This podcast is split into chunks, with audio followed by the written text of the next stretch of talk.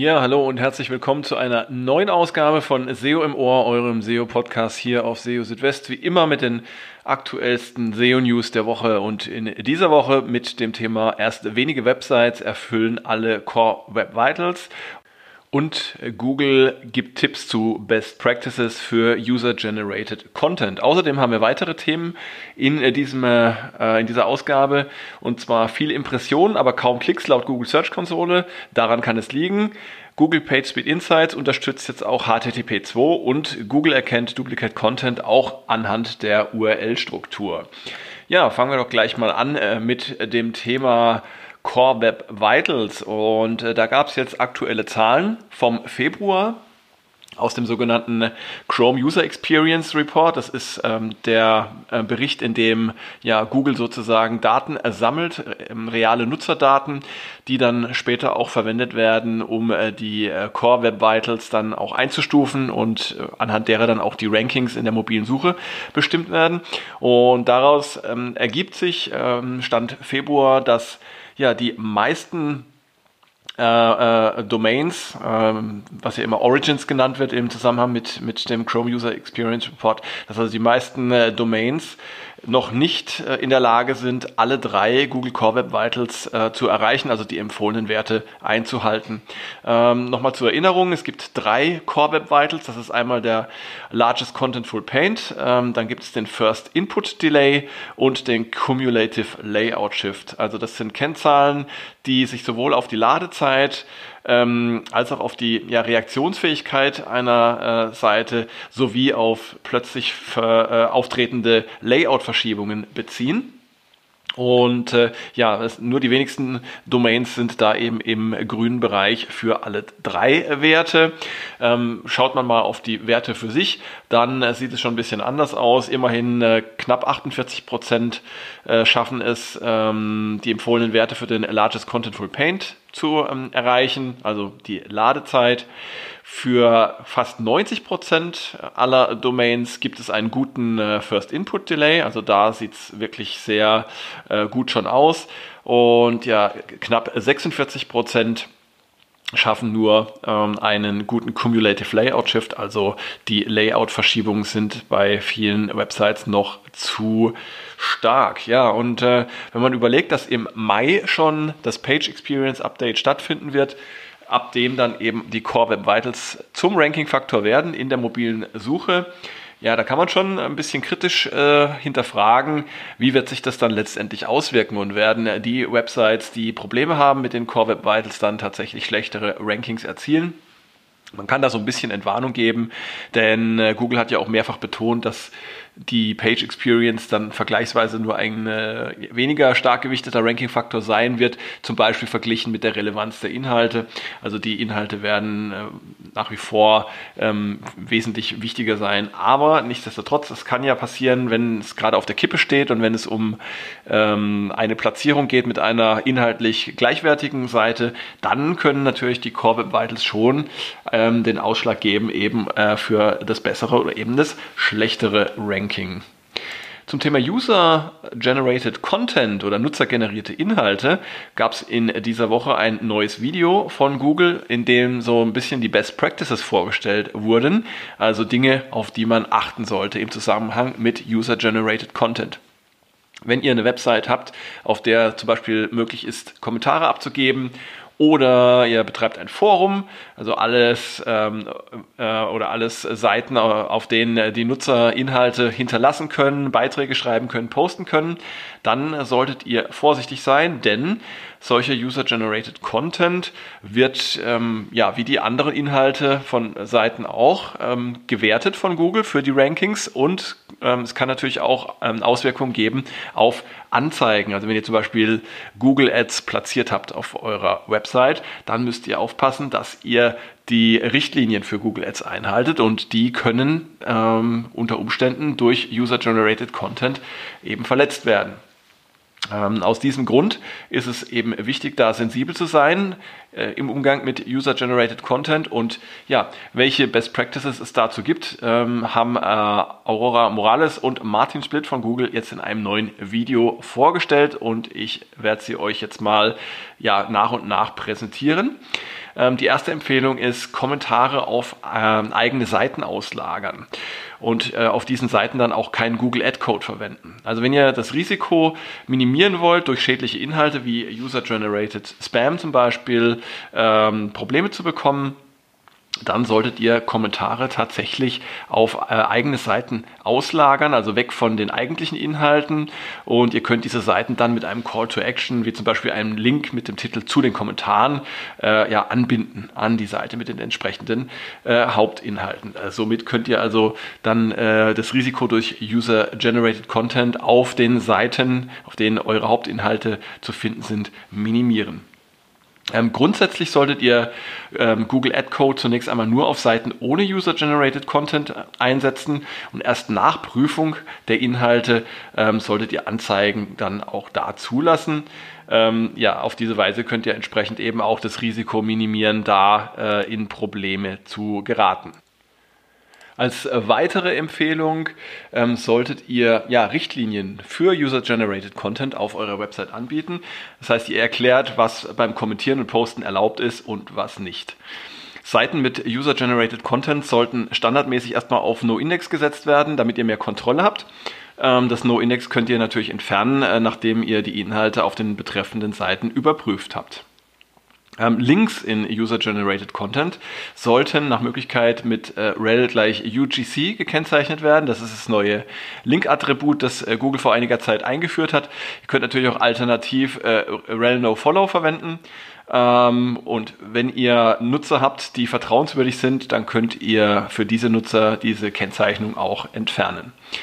Ähm, zudem solltet ihr die Möglichkeit äh, zum Kennzeichnen von problematischen Inhalten anbieten. So haben die Nutzer tatsächlich dann die Chance, Inhalte zu melden, die gegen eure Content-Richtlinien verstoßen. Ähm, der Einsatz eines automatisierten Systems zum Ausfiltern unerwünschter Inhalte ist ebenfalls empfehlenswert. Ähm, das gibt es für viele Content-Management-Systeme und ähm, Kommentar-Plugins zum Beispiel gibt es bereits. Äh, und damit könnt ihr eben schon von Haus aus einen großen Teil problematischer Inhalte automatisch herausfiltern. Captchas, der Einsatz von Captchas gegen Bots ähm, ist auch anzuraten, ähm, um eben äh, sicherzustellen, dass nur Menschen bei euch posten und keine Bots. Ähm, bei Captchas gilt aber Vorsicht, denn ja, ihr müsst dann schauen, Datenschutz und so weiter, dass eben keine keine Daten ähm, ohne das äh, Wissen ähm, eurer Nutzer an irgendwelche äh, Drittanbieter übertragen werden. Ähm, das soll jetzt kein, kein äh, äh rechtsgültiger Tipp sein, aber ähm, ich weiß aus Erfahrung, dass man bei solchen Dingen eben äh, die rechtlichen Aspekte äh, besonders im Auge haben sollte. Ähm, wenn ihr es schafft, vertrauenswürdige Nutzer zu Moderatoren zu machen, dann habt ihr dadurch Unterstützung ähm, beim Sichten neuer Inhalte. Ja, ihr könnt es also auf mehrere Schultern verteilen äh, und müsst also nicht mehr selbst alle neuen Posts äh, kontrollieren, sondern könnt es so ein bisschen eben äh, delegieren. Ähm, hilfreich kann es auch sein, nur das Posten von Text zu erlauben, denn so kann man potenziell problematische Inhalte wie zum Beispiel Bilder oder Videos im Voraus ausschließen und schaut, äh, dass nur familienfreundliche Inhalte äh, auf Seiten äh, gepostet werden, die ähm, äh, Google Ads enthalten, um eben nicht gegen die Google Ads Richtlinien zu verstoßen. Ja, das sind eine ganze Reihe von Best Practices und wenn ihr die ähm, einhaltet, ähm, dann ja, habt ihr ganz gute Chancen durch äh, User-Generated Content auch zu profitieren, auch in den Rankings, denn äh, ja, solche Inhalte können ja auch einen Mehrwert bieten und können auch einen Anreiz bilden, eben ja, zur äh, Community-Bildung und zum Engagement der Nutzer auf eurer Seite. Kommen wir zu einem anderen Thema und zwar Google Search Console Leistungsbericht. Da kann es ja durchaus vorkommen, dass ihr eine äh, große Anzahl von Impressionen seht, aber nur wenige Klicks ähm, oder dass zum Beispiel die Zahl der Impressionen stark ansteigt, dass aber gleichzeitig kaum Klicks entstehen und mh, mm, dafür kann es verschiedene Gründe geben. Denn ähm, zum Beispiel wenn ihr ähm, Seiten habt, die von äh, der zweiten Seite auf die erste Suchergebnisseite vorrücken, ähm, dann steigt natürlich die Zahl der Impressionen, weil die allermeisten Nutzer der Suche, ähm, die bleiben auf der ersten Suchergebnisseite und springen eben nicht weiter auf die zweite. Das heißt, die Zahl der Impressionen kann dadurch hochgehen. Ähm, die unteren äh, Platzierungen auf den Suchergebnisseiten werden aber vergleichsweise dennoch selten geklickt. So dass es da also tatsächlich zu einem starken Anstieg der Impressionen ohne gleichzeitigen Anstieg der Klicks kommen kann. Ähm, ja, auch verschiedene Ergebnisarten auf den Suchergebnisseiten können äh, bei der Entwicklung von Klicks und Impressionen eine Rolle spielen. Denkt mal an Featured Snippets. Ähm, das sind ja diese erweiterten Suchergebnisse, die sehr prominent auf den äh, Suchergebnisseiten angezeigt werden und äh, ja, dementsprechend auch zu äh, vielen Impressionen führen können. Ähm, bei Featured Snippets ist es aber so, dass dass sie oftmals geeignet sind, die Fragen der Nutzer ähm, schon komplett zu beantworten, also dass gar keine Motivation mehr besteht, zu klicken und auf die Quellseite zu kommen. Das heißt also, die Zahl der Impressionen und der Klicks kann sich da auch äh, durchaus unterschiedlich entwickeln. Ja, und es gibt noch weitere Beispiele für Ergebnisarten auf den Suchergebnisseiten, die zu mehr Impressionen, aber nicht unbedingt zu mehr Klicks führen können, wie zum Beispiel auch ähm, Bilder in Knowledge Panels oder Image Packs. Ähm, das sind eben zusätzliche Elemente, die ja auch als Impression gewertet werden in der Google Search Konsole, aber Klicks auf solche ähm, Elemente sind eher selten und ähm, das kann eben auch zur Verwirrung führen wenn ihr euch dann die Zahlen in der Google Search Konsole anschaut. Das heißt, bei der Interpretation der Daten aus dem Leistungsbericht der Google Search Konsole ist immer sehr, sehr wichtig ähm, zu wissen, wie kommen die Zahlen und Daten überhaupt zustande und ja, worauf muss man da letztendlich dann ähm, achten, ähm, beziehungsweise wo kann man ansetzen, um diese Zahlen dann entsprechend auch äh, zu verbessern. PageSpeed Insights, äh, ein beliebtes Tool von Google, ähm, mit dem man die Ladezeit von Webseiten testen kann. Dieses Tool unterstützt seit dem 3. März jetzt auch HTTP 2. Ähm, das ist der Nachfolger von HTTP 1.1, das verschiedene Vorteile bietet, äh, wie zum Beispiel ähm, das äh, Abrufen mehrerer Ressourcen mit nur einer einzigen TCP-Verbindung und dadurch ist HTTP 2 prinzipiell schneller als HTTP 1.1. Ja, und weil Google PageSpeed Insights jetzt eben auch HTTP 2 unterstützt, natürlich nur für Webseiten, die äh, ihrerseits HTTP 2 zur Verfügung stellen ähm, können sich auch die Ergebnisse, die dieses Tool liefert, leicht verbessern. Das hat Google jetzt auch mitgeteilt ähm, auf der entsprechenden äh, Doku-Seite, die ich euch auch verlinkt habe äh, im entsprechenden Beitrag. Ja, und ähm, wenn eine Seite kein HTTP2 unterstützt, dann bekommt man jetzt einen entsprechenden Hinweis angezeigt ähm, so man dann eben auch darüber informiert ist. Das Schöne ist, dass sich jetzt die Ergebnisse von äh, Google äh, PageSpeed Insights äh, mit den Ergebnissen oder an die Ergebnisse von Lighthouse sowie den DevTools annähern, weil die unterstützen schon von Anbeginn ähm, HTTP 2. Und ja, äh, Google nutzt ja auch schon seit einigen Monaten HTTP, HTTP 2 beim Crawlen. Ja, also es ist geht alles so ein bisschen in diese, in diese Richtung äh, HTTP2 zu unterstützen. Und dann haben wir noch einen Beitrag zum Thema Duplicate Content. Denn Google ist ähm, in der Lage, Duplicate Content auf verschiedenen Ebenen zu erkennen. Eben nicht nur rein anhand der Inhalte, sondern zum Beispiel auch auf Basis der URL-Struktur ähm, auf einer Website. Wenn ihr jetzt zum Beispiel äh, euch vorstellt, ihr habt eine Website mit einer großen Anzahl ähnlicher Landingpages, also ein beliebtes Beispiel sind ja äh, lokale Landingpages, ihr habt für für äh, 50 Städte auf eurer Website eine lokale Landingpage. Ist natürlich was, was man nicht machen sollte, aber es gibt halt immer noch und es funktioniert teilweise leider auch immer noch in der Suche. Also stellt euch vor, diese Situation. Dann äh, ist Google grundsätzlich in der Lage, anhand der URL-Struktur dieser dieser lokalen Landingpages zum Beispiel zu erkennen, dass es sich darum oder dabei um äh, Duplicate Content handeln kann. Wenn zum Beispiel jetzt auf jeder dieser äh, lokalen Landingpages nur geringfügige inhaltliche Änderungen äh, bestehen, zum Beispiel ähm, ein, zwei Sätze zu der jeweiligen Stadt, aber ansonsten ist alles gleich, dann äh, kann Google dies eben in Verbindung mit der URL-Struktur erkennen und äh, kann dann unter Umständen verschiedene dieser lokalen Landingpages zu Canonicals zusammenfassen. Das heißt, nur noch äh, wenige dieser Seiten oder vielleicht sogar noch eine dieser Seiten erscheint tatsächlich in den Suchergebnissen. Ja, also es sind nicht nur lokale Landingpages, die da als Beispiel genannt werden, sondern John Müller hat in, äh, in äh, den SEO Office Hours vom 5. März auch das Beispiel Automobilseiten genannt. Also da gibt es anscheinend auch solche Fälle.